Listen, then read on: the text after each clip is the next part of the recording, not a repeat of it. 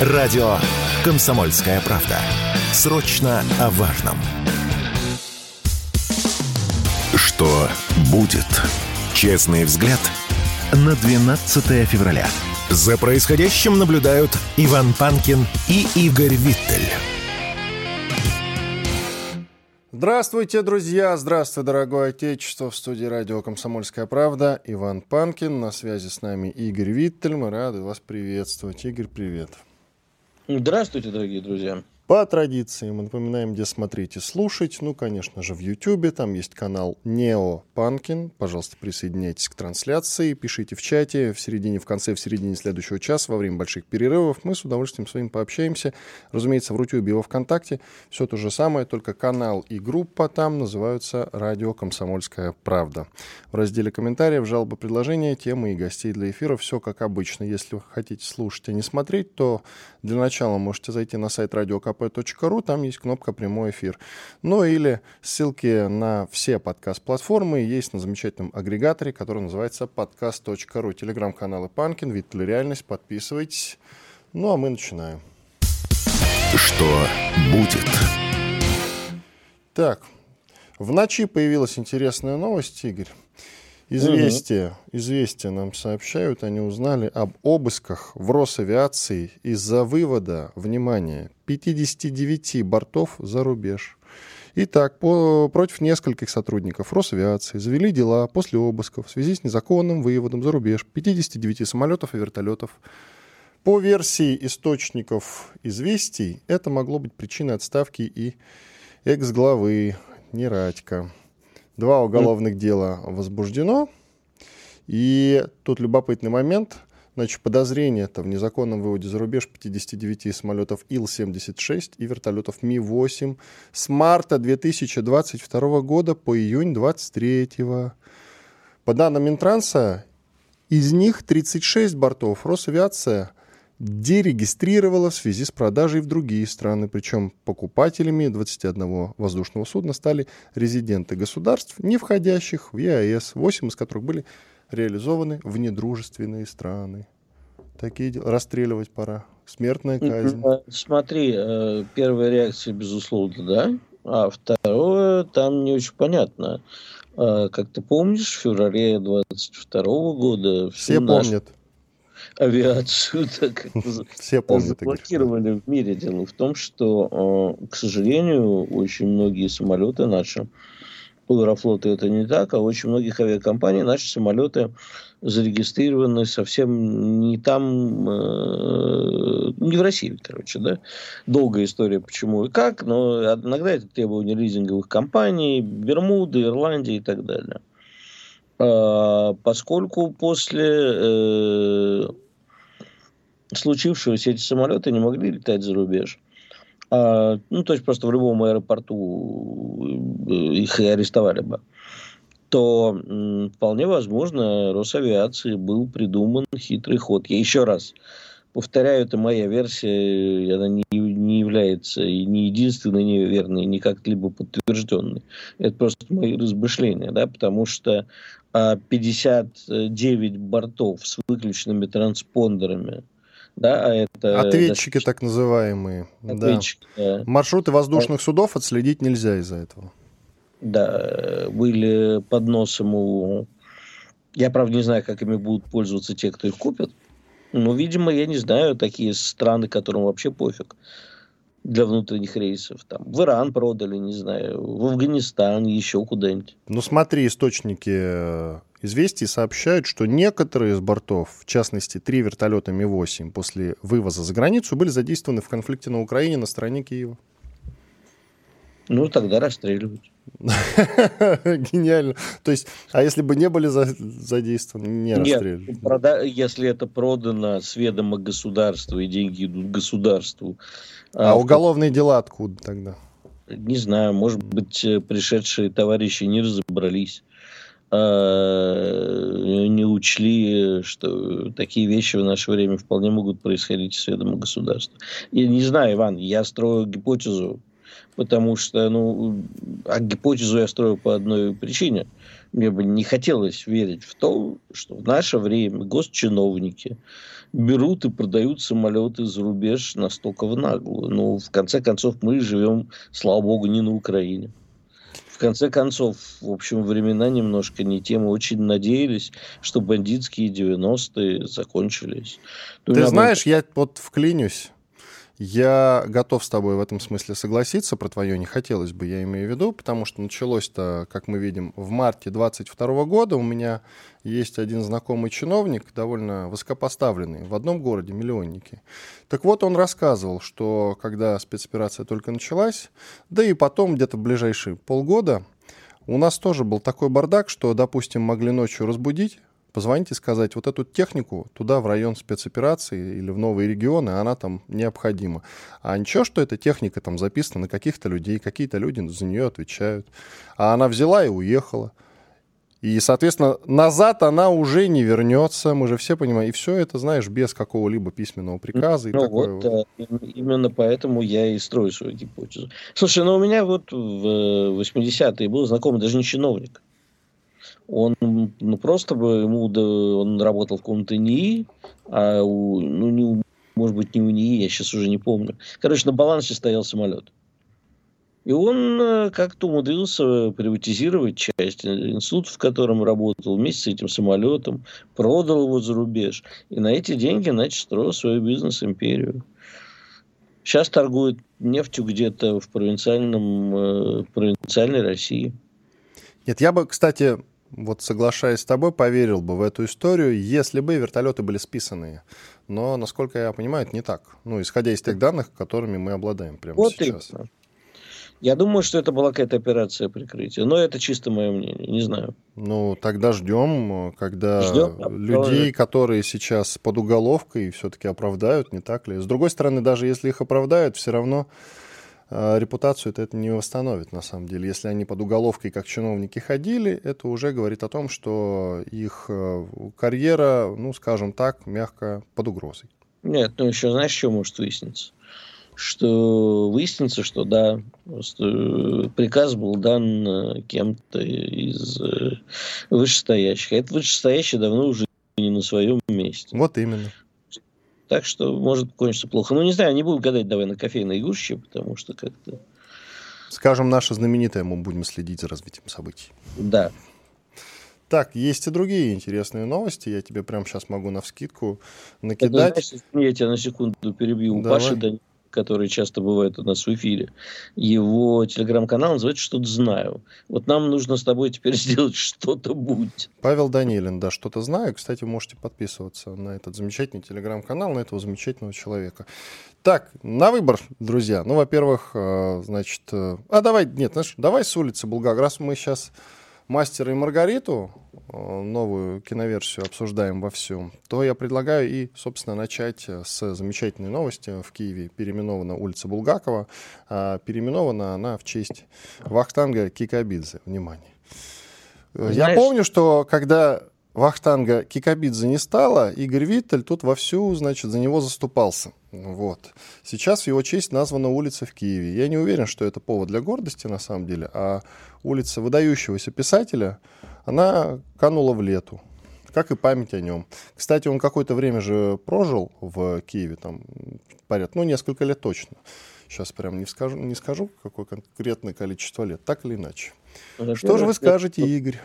Я, во-первых, должен тебя поправить. Я защищал не Вахтанга Кикабидзе, а того Вахтанга Кикабидзе, который был символом Советского Союза.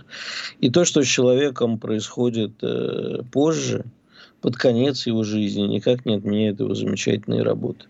Какие Это... замечательные работы? Какие замечательные работы? Кроме, кроме песни э, «Мои года, мое богатство». Я считаю, что Мимино выдающийся фильм. И Мимино – это символ Советского Союза. И Кикабидзе с Фрунзиком Макарчаном, не буду их теперь писать через запятую, но и упоминать их через запятую, но тем не менее. Ладно, оставим Кикабидзе. Он, он уж всяко не виноват в том, что в честь него переименовали улицу. Но он многое для этого сделал, по-моему. А Я по вообще-то, знаешь, на самом деле за Мимино благодарил бы Данелию, а вовсе не Кикабидзе. Всех, всех. Ладно, дай про Булгакову скажу. Давай. А, значит, э, как говорили, в советское время про Михаила Сергеевича Горбачева, он очень любил слово плюрализм. Про него шутили плюрализм мнений в одной голове, это шизофрения. Так вот, а, с одной стороны, украинцы с пеной у рта доказывают, что Булгаков был не русским, а украинским писателем. С другой стороны, они его запрещают. Ну, что же, действительно, знаешь, как та обезьяна, красивые налево, умные направо. Что, ей разорваться, что ли? Вот э, как разорваться? С одной стороны, Булгаков Э, должен быть украинским, он же укра... родился на Украине, значит украинский. С другой стороны, почитать Белую гвардию, ну, просто украинцы каждый раз, у них известные места горят, когда они читают Белую гвардию, Нитрун их э, и вообще недобро отзывался. Ну, вот они теперь и пытаются понять, что же им делать-то с Булгаковым. Не удалось забрать себе, ну, значит, будут э, запрещать. Да, еще книжки будут жечь. Понимаешь, обсуждать разумность поступков некоторых некоторых, подчеркну, украинцев, тех, кто сейчас находится у власти, абсолютно бессмысленно. Понимаешь, когда мы достигли дна, снизу постучали. Кажется, уже дальше... В следующей части постучат, когда я другую новость похожую озвучу. Давай. Вот там будет стук самый настоящий, такой прям, знаешь, очень хорошо слышно. Я даже догадываюсь о чем. Иван Но... Ну, Панкин, Игорь Виттель. Мы сейчас сделаем небольшой перерыв, совсем скоро вернемся и продолжим. Никуда, пожалуйста, не переключайтесь. Слушайте радио «Комсомольская правда», ну или смотрите трансляцию на YouTube-канале «Нео Панкин». Радио «Комсомольская правда». Срочно о важном. Что будет? Честный взгляд на 12 февраля. За происходящим наблюдают Иван Панкин и Игорь Виттель. Да, действительно, Иван Панкин, Игорь Виттель. Мы продолжаем наш эфир. И мы же анонсировали, что со дна постучат, да? Так вот. Да. Ну что, про Столыпина тогда, да, Игорь? Про Столыпина. Mm-hmm. Мы уже про, в общем-то, сказали все про Булгакова. Я теперь думаю, что самое время рассказать вам и про Столыпина. На Украине предложили эксгумировать останки российского реформатора Петра Столыпина и обменять их на пленных ВСУшников. С такой идеей выступил Максим Остапенко, директор Государственного музея-заповедника Киево-Печерская лавра, где захоронен Столыпин. И тишина повисла. Тишина повисла. Все. Понимаешь, это действительно тишина. Каждый раз от такого, мягко говоря, офигеваешь. Да? Опять-таки ты абсолютно прав, когда достигли дна снизу постучали. Но что, от них много можно ждать. Что касается э, праха Столыпина, это действительно святое для нас. Не знаю, стоит ли менять на что-то, но для нас это святое. И очень хочется только, знаешь, чего? У нас вот там это, какие-нибудь специалисты по воскрешению, типа Гробового остались, да? Очень хочется самого Столыпина воскресить. Зачем? Вот. Чтоб ему стыдно стало? Нет, чтобы он сейчас забрался с этими людьми, которые очень хотят. Э, Столыпинский галстук им всем на шее. В Столыпинских вагонах... Столыпинский Колыму, вагон, я только хотел, только хотел сказать. вагон на Колыму, и там Столыпинский галстук. Так что, знаешь, Звери, господа, вы звери. Вот он проснется, он проснется, друзья. Я умер как раз э, накануне Первой мировой войны. Просыпаюсь, а тут третья уже идет, господи. Можно я усну опять? На Зачем самом деле, меня разбудили? Э, в великом фильме «Подполье» Эмира Кустурицы был же такой момент, если ты смотрел, если кто не смотрел. Там же весь фильм о том, что в, во время Второй мировой войны один известный коммунист своих друзей прячет под поле, и они собирают там автоматы Калашникова. А потом война кончается, он понимает, что автоматами Калашникова очень выгодно торговать, и он ему не говорит, что война кончилась. И да, с ними еще сидят животные из цирка некоторые. Там у них танк есть, все есть. И вот э, когда обезьяна случайно из танка разрушает стену, они выходят на волю и обнаруживают, что война-то уже другая. А, Игорь, тут на самом деле дело-то очень важное. Смотри, а, помнишь же шла дискуссия, когда сносили, допустим, наши памятники за рубежом, ну, в Прибалтике, например, в той же, а, в Чехии. Мы поднимали дискуссию о том, что нужно либо заплатить, да, либо что-то предложить взамен, но приложить некоторые усилия, может быть, даже и любые, чтобы эти памятники приехали сюда, в Россию, и установить их где-нибудь здесь, например. Место всегда найдется, согласись. Но те страны, как правило, отказывались в этом. Тут же важно что? Снести. Да, это такой показательный момент, демонстрационный, если хотите. Если нам сейчас предлагают, наконец, некую сделку, почему бы на нее не пойти? Я тебе объясню, почему. Во-первых, мы ничего не должны делать, когда нам выкручивают руки. Нет, подожди, это пока только предложение. Неважно. Это все равно выкручивание рук. Понимаешь, нас взяли за больное. Это все равно, что ребенка взять в заложники, не дай бог. Во-вторых, э, да, мы этим показываем слабость. В-третьих, э, я думаю, что если мы один раз поступим по-судоплатовски, как зовут этого хрена, который предложил Максим? Ну, ну сейчас скажу, да. Это не, не самый принципиальный момент. А Максим да. Остапенко, директор вот Государственного музея-заповедника Киево-Печерская лавра. Если бы э, мы вдруг вот после этого предложения на следующий день выяснилось, что Максима Остапенко нет, а он сидит у нас в подвалах Лубянки, вот мы бы его поменяли, например. Или еще с ним кого-то прихватили. А если они что-то сделают с останками Столыпина, по ветру, например, развеют, то никакого Максима Остапенко в ту же секунду не должно быть. Я думаю, у нас есть все усилия, все возможности приложить некоторые усилия для того, чтобы э, работать чисто по судоплату. Я думаю, что это все-таки не его инициатива будет развеять-то прах. Ты же понимаешь, да? Тем не менее. Тем инициатива не менее. будет спущена с самого верха. Тем не менее. Я думаю, даже не на уровне Зеленского это будет решено. Тем не менее. Значит, э, взять и сказать, ребята, вот теперь э, каждую крупинку праха один к одному меняем на ваших захваченных нами, открыто сказав, закры... захваченных нами новых э, участников, а азовцы пусть сидят. Азовцы запрещенные в России, да. как и весь Азов. А, смотри, Тут же еще в чем нюанс-то, почему они выдвигают такое предложение? Я полагаю, что это связано с тем, что разница в пленных 1 к 10. То есть просто у нас сильно больше этих самых украинских военнопленных. А они просто думают, на что менять. У них не такое большое количество наших военно- военнопленных, если сравнивать как раз с тем количеством, которое сидит у нас. Вот и все. Сделка джаз-бизнес, наверное. Я так это ну, понимаю. Нет. Я, э, еще раз, ты, наверное, прав. И вы, я понимаю, чем это может быть вызвано в жизни. Но я считаю, что, в общем, ответить надо асимметрично, чтобы мыслей не было оскорблять наши святыни. Да дело-то в том, что это, грубо говоря, просто святыня, она общая, она им не может быть чужой, не так ли? Я просто не понимаю такое отношение конкретно к столу. Что он им сделал-то украинцам-то? Я вот не понял. Может, я что-то не знаю? Что-то упустил? Же... Я не хочу обижать людей с известной болезнью, но ты же у человека с лишней хромосомой не интересуешься, почему он так сделал. Правда? Да, интересное довольно-таки у тебя объяснение этим событиям. Давай пойдем дальше, раз уж про памятники заговорили. Молдавия тут тоже отличилась. На севере этой замечательной страны демонтировали памятник на могиле советских воинов. Старые Беличины э, село называется, в селе. Вот заняться больше нечем, серьезно. Ты представляешь? Не в Кишиневе где-нибудь. На этом месте побыть мой комментарий, но, э, во-первых, это будет явно 282 статья Уголовного кодекса Российской Федерации. Я не хочу обижать целые народы, но, в общем, там тоже ждать особо много нечего. Хотят э, быть как все. Уж, понимаешь, на месте молдаван я бы как-то не э, выступал по поводу итогов Второй мировой войны.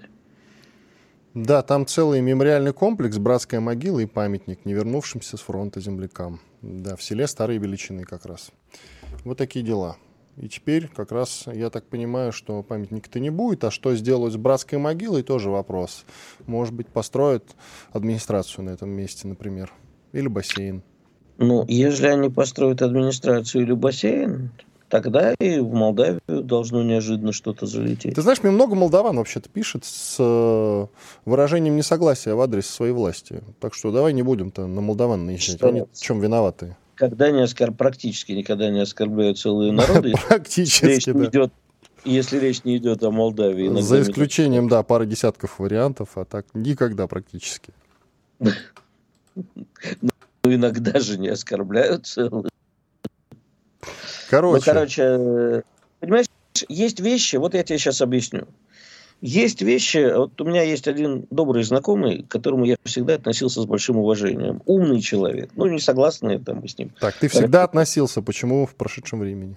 Сейчас вот именно об этом я говорю. Всегда относился с уважением. И мне всегда, вне зависимости от э, направленности его высказывания, его позиция была интересна. Потому что он был не бешеный, вменяемый, без слюны. И вот вчера он, э, я надеюсь, что с дуру, написал пост о фильме «Офицеры». Ну, слава богу, он не стал трогать Великую Отечественную, но сказал, что вот, ну, вы посмотрите, чем, в каких войнах они принимали участие. Подавляли в Средней Азии антиколониальное восстание. Ты знаешь, для меня вообще человек, который трогает фильм «Офицеры», как-то пытается его обсуждать не с точки зрения того, что это для нас святыня, Естественно, я не призываю никаким карам. Естественно, я никогда не назову его имя. Но для меня человек просто умер. Вот раз и умер. То же самое с молдаванами. Не, естественно, не страной. Вот с теми, которые это предлагают. Конкретно. Там уже реализованно, снесен он. К ним, к ним нельзя относиться так. И за это они должны быть наказаны. Есть вещи, которые нельзя трогать. Понимаешь? Есть грань, за которую переходить нельзя. Ты можешь быть не согласен с чем угодно. Ты можешь считать Россию империей зла. И правильно считай. Бойся, сволочь. Мы должны быть империей зла, но не трожь. И, естественно, мы должны быть империей зла. Люди, причастные к этому, должны быть нами наказаны самым жестоким образом. Ладно, давай о других последствиях поговорим и результатах, наверное, да, после вкусий.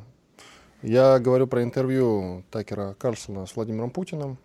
Очень много событий, которые следовали после этого интервью, большая реакция от разных людей – от иноагентов в том числе. Но примечательно тут другое. Иноагент Гарри Каспаров, и все наверняка помните этого незамечательного человека, у нас, правда, минутка осталась, коротко. Он сказал, что Такер взял плохое интервью Владимира Путина, и он даст интервью получше. Так что, Такер, давай-ка, приходи, возьми у меня интервью. Я про себя подумал, кому ты нужен, Гарри? Кому ты к чертовой бабушке сдался? Ты, понимаешь, меня всегда удивляет, когда люди, которые состоялись в чем-то, Кашпаров, без сомнения, выдающийся шахматист. Он, он нормальный шахматист, не выдающийся. Выдающийся. Угу. Был, по крайней мере. Сейчас я не слежу за его успехами, если он вообще играет. А был выдающимся шахматистом, но нафига ему лезть в политику? Так в он же и был политиком уже. Ты чего? Как это лезть? Я знаю, я знаю. Зачем после шахмат полез в политику, чтобы нести чудовищные глупости? Когда он открывает рот, я всегда думал, блин, а это тот же человек, который играл в шахматы с Карповым. Но знаешь, как мы его звали в то время? Долгоиграющий проигрыватель. Вот именно, смотря с кем сравнивать, когда ты говоришь выдающийся. Иван Панкин, Игорь Виттель. Радио «Комсомольская правда». Никаких фейков, только проверенная информация. Что будет? Честный взгляд на 12 февраля. За происходящим наблюдают Иван Панкин и Игорь Виттель. Продолжаем эфир. Иван Панкин и Игорь Виттель. К нам присоединяется Владимир Трухан, полковник запаса Центрального аппарата Министерства обороны. Владимир Эдуардович, здравствуйте. Доброе утро. От Зеленского требуют, э, точнее, извините, оговорился. Зеленский требует от э, нового главкома ВСУ Сырского избежать застоя на фронте. Про застой Залужный, уже бывший главком, говорил в своей знаменитой статье для журнал «Экономист». И тогда она произвела большой, скажем так, фурор, в кавычках, разумеется. И, в общем-то, одна из причин, что именно это и послужило отставкой как раз Залужного, может быть, не только это, но в том числе. Так вот, от Сырского как раз сейчас требуют избежать застоя на фронте. А что он будет делать, как вы считаете, чтобы этого застоя избежать? И есть ли застой вообще, можно ли так говорить? Ну, я не знаю, откуда они взяли ситуацию, что на фронте застой, что они под этим понимают. Ведь э, динамика событий э, по всему 23 году была. Уже 23 год так либо иначе можно разделить на три этапа. Это три, три больших этапа, да, наверное, так будем делать. С точки зрения украинских войск, да. Когда они готовились к проведению наступательной операции по лету, что это включало для них э, Бахмутское оборонительное сражение, когда они пытались провести наступательную операцию, и когда они были вынуждены перейти к обороне, когда они довольно неспешно на различных участках э, фронта э, начали двигаться уже наши войска, начали активизироваться наступательные действия наших войск. Ни в одном из этих элементов никаких застоев не было. Вот э, чисто, чисто с военной точки зрения. Первый момент. Второй момент. Э, назвать застоем историю, когда у них оборона может лопнуть и рассыпаться на э, не связанные между собой очаги обороны, я бы, наверное, не стал. Здесь другое слово надо подбирать, но в любом случае не застой, потому что оперативная обстановка, которая сейчас складывается для вооруженных сил Украины, угрожающая для них. А, что будет требовать Зеленский? А, я понимаю, что ну, я могу предположить, что вот ситуация с Залужным, она в том числе эм, связана с тем, а, что до крайней точки обострились противоречия между политикой Зеленской, военной необходимостью, военной логикой. Им сейчас надо вообще Авдеевку списывать, цинично списывать, считать всех погибшими и выходить на рубежи обороны за Авдеевку не посылают туда ни свежих войск, никого. Но они, по всей видимости, опять будут очередной фестум делать. Очередную неприступную фортецу. Закончится для них печально. Кстати, с чем связан тот факт, что они действительно цепляются за каждый населенный пункт? Из Бахмута мы их долго выбивали, сейчас та же история с Авдеевкой. Их не то чтобы долго выбивали, их уничтожали. Понимаете, вопрос, э, вот э, да, ту же дорогу, которую сейчас, э, о чем говорят, перерезать, да, на, на Ласточкина, по-моему, там и туда дальше. Ее, в принципе, под огневой контроль поставить, исключить всяческие передвижения, не такой сложный вариант. Не делают. А, потому что, опять же, решается задача максимального уничтожения живой силы техники противника в том числе. Вот. Поэтому такая же примерно плюс-минус задача решалась э, под Артемовском, в Артемовске, пока не было поставлено окончательная задача его уже взять. Но это другой момент отставим. Вот переведем на другой участок, посмотрим. Помните, Верховный говорил насчет вот этого распиаренного их плацдарма по Крымку? Да, конечно. Нашим везут, наши их уничтожают. Везут, наши у них уничтожают. Я понимаю, что есть паникеры, которые разгоняют. Плюс-минус под Авдеевкой такая же история получается. Э, Авдеевка в условиях, ну я, я так думаю, могу ошибаться, но Авдеевка в условиях начавшегося их наступления, да, какую-то оперативную перспективу, оперативную тактическую перспективу могла сохранять.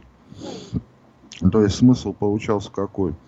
Если бы их наступательная операция, которую они начали в э, июне 2023 года, имела бы успех, э, то в развитии успеха данной операции с опорой на укрепленный э, район Авдеевка можно было нанести удары в Донецк.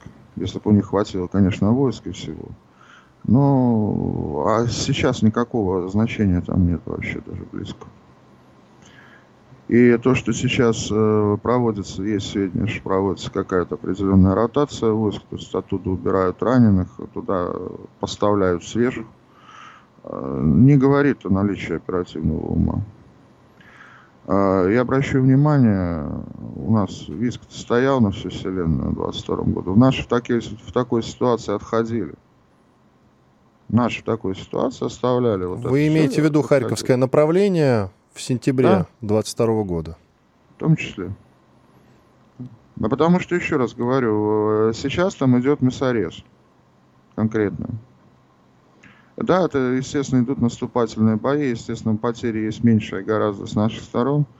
Э, но там сейчас работают по логике очень совершенно другой, не, такой, не по такой, как в Артемовске работают.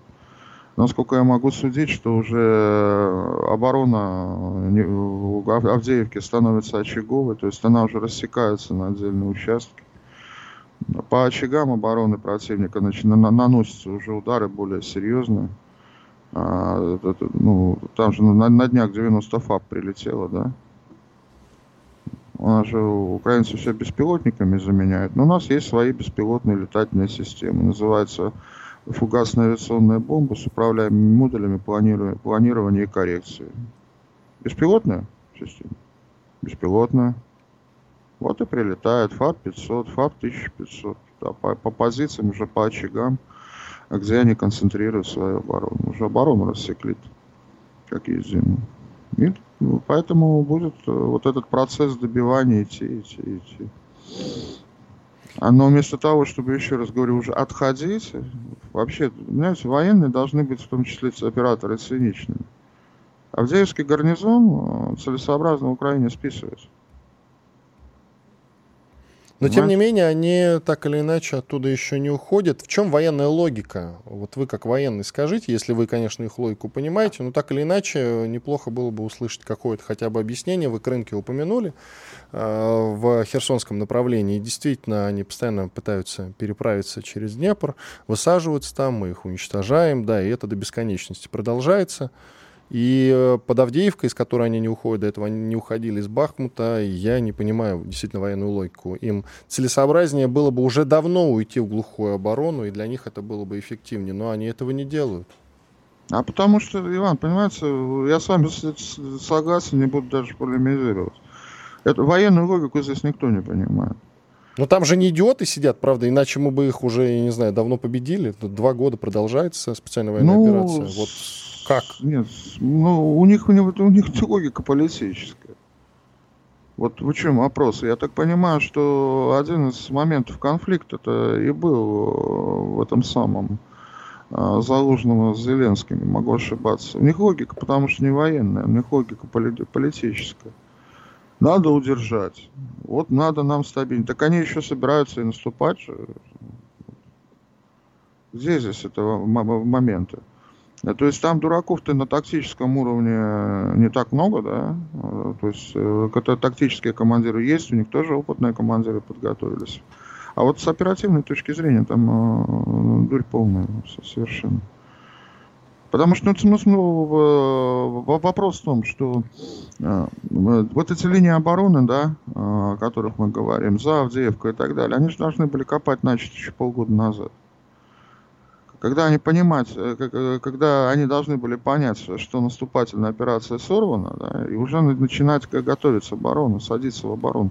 Ну, в оборону-то э, садятся войска, правильно? Уже пулемет сам по себе не стреляет, к нему пулеметчик нужен. И а сколько у них войск? Им сейчас, вот сейчас и надо заниматься оборонительные рубежи.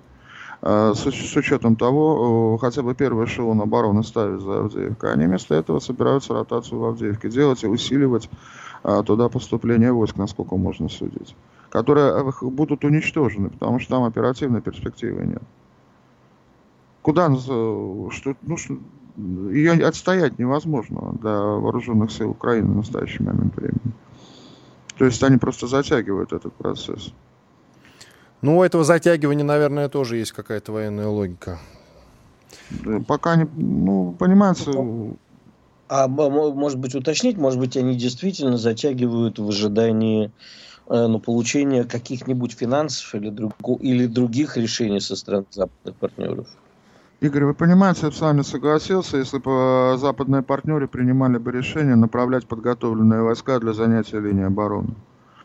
Потому что, смотрите, ну, Давайте уже по-взрослому. Так у нас ну, да, 40 секунд, извините, до перерыва. 40 секунд, прошу вас. Ну да, э, поймите, деньги автоматически в э, солдат подготовленных, подготовленные, э, ну, в укомплектованные воинские формирования не превращаются, согласитесь? Я понимаю, да, но хоть какую-то логику пытаются найти. Да, вот все мы пытаемся найти в этой логике, потому что очень опасно считать противника дураком. Да, я вот постоянно как раз э, перебиваю экспертов, когда они говорят, что там идиоты сидят. Это очень странный подход на самом деле. Владимир Эдуардович, оставайтесь с нами, после перерыва продолжим. Владимир Трухан, полковник запаса Центрального аппарата Министерства обороны, Иван Панкин, Игорь Виттель. Совсем скоро, через две минуты мы вернемся и продолжим. Никуда не переключайтесь. Все программы радио Комсомольская правда вы можете найти на Яндекс Музыке. Ищите раздел вашей любимой передачи и подписывайтесь, чтобы не пропустить новый выпуск. Радио КП на Яндекс Музыке. Это удобно, просто и всегда интересно. Что будет? Честный взгляд на 12 февраля. За происходящим наблюдают Иван Панкин и Игорь Виттель.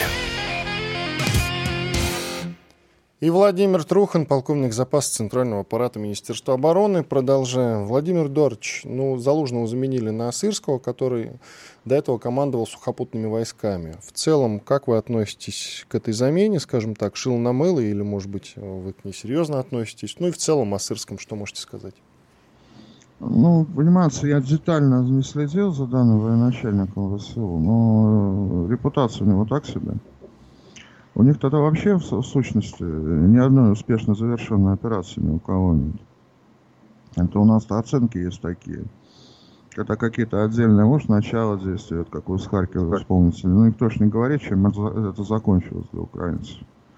Что закончилось разгромом их. Они же положили там кучу народу.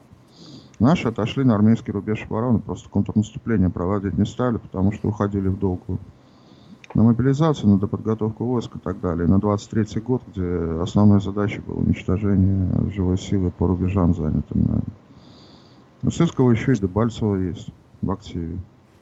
Владимир Жданович, а с чем, извините, ради бога, а с чем, на ваш взгляд, от, связано не назначение Сырского, отставка Залужного, а с коррупцией в войсках, с провалом операций, а с требованием э, разведки, э, уж не знаю, с кем он конкретно из спецслужб связан, Англии или наоборот Америки. Почему Залужный? Либо с тем, что Залужный, например, мог э, подсидеть Зеленского, если это можно назвать подсидеть, на, порту, на посту президента. Вы знаете, ну, я думаю, что коррупционные дела это мимо все-таки Залужного, мимо Осырского и мимо всех этих вещей. Там другие люди есть, у специально назначены, которые этими вопросами занимаются. Вообще, потому что снабжение, обеспечение, контракты это дело не генерального штаба, да? Ну, у нас тоже ну, многие не забывают о том, что Министерство обороны это орган власти, это орган военного управления. И там другие люди совершенно занимаются, поэтому коррупционные дела вряд ли туда. А то, что у них постоянное несогласие было, потому что, еще раз, военная логика входит в противоречие с политической логикой. Об этом мы уже говорили, потому что практически военные действия в ВСУ, это, они просто политической логики больше находятся, чем военные. А вот. Э, то, что Залужный популярен, и у них какие-то терки были с Зеленским на эту тему – Э, там же 31 марта этого года истекает э, полномочия Зеленского как президента. Вот, тоже не забываем. Но, тоже, вот этот момент тоже может быть связан. Но он сделан опять очень неаккуратно. Вот э, весь мозг можно вывихнуть, наблюдая за тем, что они делают. Сырский назначен, как я понимаю, потому что он Зеленскому не противоречит. Там уже были сообщения, что Сырский ну, по, по простым языком, как передаточное звено будет работать между решениями ставки и войсками. То есть по факту оформлять решение вот Зеленского, оформлять решение аппарата Зеленского, ставку в какие-то оперативные директивы, распоряжения и так далее. Но в данном конкретном случае у Сырского репутация там по войскам не очень. Вот. Они могли вполне другого назначить. Вот это передачное а звено. А, ну, по-моему, э, на этом подрывалось очень много людей, что вместо профессионалов назначали лояльных. Это же да. прямой никуда. Я с вами, Игорь, согласен, я не буду даже полемизировать с этим. Это, наоборот, прямой путь никуда. Но даже здесь, вот, э, понимаете, ищешь всегда логику, ищешь, где противник прав. Но даже здесь, на мой взгляд, они поступили неаккуратно. Они взяли бы вот этого недоадмирала Ниш Папу, это было примерно то же самое. Он бы точно так же подписывал директивы. Если вам нужен полководческий талант Сырского, введите его в ставку, придумайте там штатным расписанием и приставной стульчик, да и все. И работайте. Ну, по крайней мере, вот этого вот отрицательного реноме, как оно, какое оно есть у Сырского, который, не считаясь с потерями, выполняет любую задачу политика, а, бы не было. А Но у него тоже... еще есть реноме стукача со времен э, его уч- учебы в России. Я не, не забываем, что ну вот его как бы сослуживцы, соученики говорят, что мерзейший человек и стукач. Ну, собственно, он... если он семью бросил в России, сам воюет за другую страну, что о нем говорить-то, кроме того, что он предатель и мерзейший человек? Не буду полемизировать с этим, просто фактуру-то я не знаю. Люди-то знают, тем более Сырский заканчивал то военное училище э, в той паре, как и я заканчивал. То есть это, извините, 4 года казармы непосредственно. А там это не как сейчас два года отучился на свободный выпуск по квартирам. Вот. А там действительно проявляется все то, что есть человек, какой на самом деле. Так, давайте к следующему вопросу. Есть ли у Украины, ну, в связи с теми новостями, которые оттуда приходят по поводу ужесточения мобилизации, а есть ли у них вообще в целом резервы для мобилизации? Э, смотря что считать резервами, понимаете, вот, э, количество людей, которых они могут тем или иным образом набрать, теоретически у них есть. Насколько они его смогут набрать это по практике, я не знаю. А, потому что, ну, смотрите, вот э, они даже ставят э, задачу, сейчас уже от полумиллиона вроде отошли, сейчас около 200 тысяч, да, они хотят набрать. Справочно, 200 тысяч это больше, чем отдельно взятый Бундесвер, это больше, чем отдельно взятое войско польское, это больше, э, если там посчитать боевых нормальных, если это больше, чем вооруженная сила Великобритании.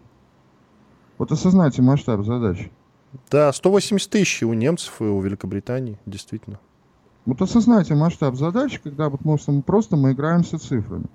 Им сейчас надо просто взять и сделать себе один чуть больше, чем Бундесвер, да? Вооружить, одеть, обуть, накормить. Причем кормить люди привыкли, они такие сволочи, что они привыкли кормиться несколько раз в день. Их нельзя кормить один раз, ну и все, и нормально. Это горючий смазочный материал, это же огромнейшие деньги. Вот когда мы говорим о мобилизации, считаю э, того, кого не могут призвать. Ведь у нас пропадает из поля зрения то, что в 23 году мы громили войска, которые мобилизованы были на Украине в 22-м и подготовлены. И в конце 23 года какую оценку давал на брифинге начальник генерального штаба? 100 тысяч. А за весь 23 год они, по-моему, 50 тысяч мобилизованных не вывезли со всеми вот этими приколами, со всеми... Сейчас они еще, ну, военкоматы, да, по-нашему, территориальные центры комплектования на круглосуточный режим перевели. Ведь э, способны ли они вот это сделать? Теоретически, ну, как говорится, вроде бы народ у них на это есть. Но здесь опять, мы уже говорили с вами, у нас объявил э, президент мобилизации, пошел вариант. Ее, кстати, у нас специально сделали очень долго и длинный. Там по срокам, которые идут по мобилизационным планам, а, там в 15 дней надо было, примерно надо было уложиться. Но все прекрасно понимали, что что-нибудь пойдет не так. И поэтому это был еще тоже учебно-тренировочный характер со своими проблемами. А вот у них, как, как они это сделают? Вот, на практике как? А второй момент. Ведь для того, чтобы войско стало подготовленным, его надо начать учить. А здесь хочешь ты не хочешь, 6 месяцев полк, 9 месяцев в дивизии. Ну, как примерно с рождением ребенка, да, есть свои какие-то сроки природы данные, так и здесь. Ну, просто для осознания масштабов э, я предлагаю пользоваться качественным сравнением. Украина хочет за три месяца сделать себе с нуля Бундесвер. Посмотрим, получится. И про НАТО все больше заявлений от высокопоставленных чиновников и политиков э, в странах-членах НАТО о грядущей войне с Россией, что нужно к ней готовиться, нужно к ней готовиться. Они все один за другим повторяют э, и повторяют эту мысль. Довольно странно. И Столтенберг, глава Альянса, как раз тоже об этом э, нам сказал. Какова реальная боеспособность НАТО, ну и как вы относитесь вообще к этим заявлениям? Ну, для начала к заявлениям э, ну, вообще, это, в принципе, по-моему, политический популизм в, в основном и во многом. Ну, что-то как-то кучно пошло, мне вот этот как-то а тревожит. Те, тему вкинули. А то, что они будут готовиться к войне с нами, это очевидно и неизбежно. А потому что настоящая реальная боеспособность э, со стран НАТО, она не обеспечивает необходимые задачи по полной обороноспособности в случае военного конфликта с нами. Никто не говорит, что они нам э, могут жизнь не осложнить. Она-то сейчас базируется на тех же самых США, но мы вот сейчас с вами цифры даже те же обсуждали, да, численности цифры. А по бронетехнике у них что? Они сейчас совокупно вместе со слуг... с обслугой на многомесячное учение собирают 90 тысяч человек, они там 200 единиц техники не набирают совокупно. Ну, я имею в виду бронетанковой серьезной техники. То есть э, ребята дорасслабились до такой степени, что им реально нечем воевать. Э, и поэтому то, что они сейчас будут пытаться усилить свои вооруженные силы, э, это очевидный факт они сильно перепугались, э, потому что они уже с нас-то списали, мы в их раскладах-то не учитывали, что у нас мощная военная сила есть и все такое прочее. То есть они маленько перепуганы в этом плане есть. Да.